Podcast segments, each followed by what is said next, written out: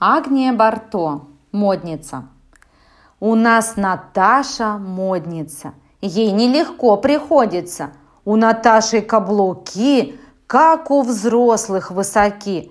Вот такой вышины, вот такой у жены. Бедняжка, вот страдалица, идет чуть-чуть не валится.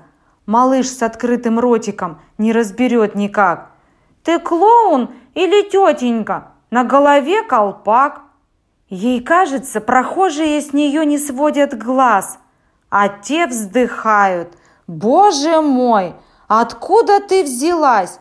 Колпак, пиджак коротенький и мамино пальто.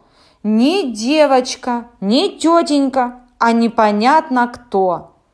Нет, в молодые годы не отставай от моды, но следуя за модой, себя не изуродуй.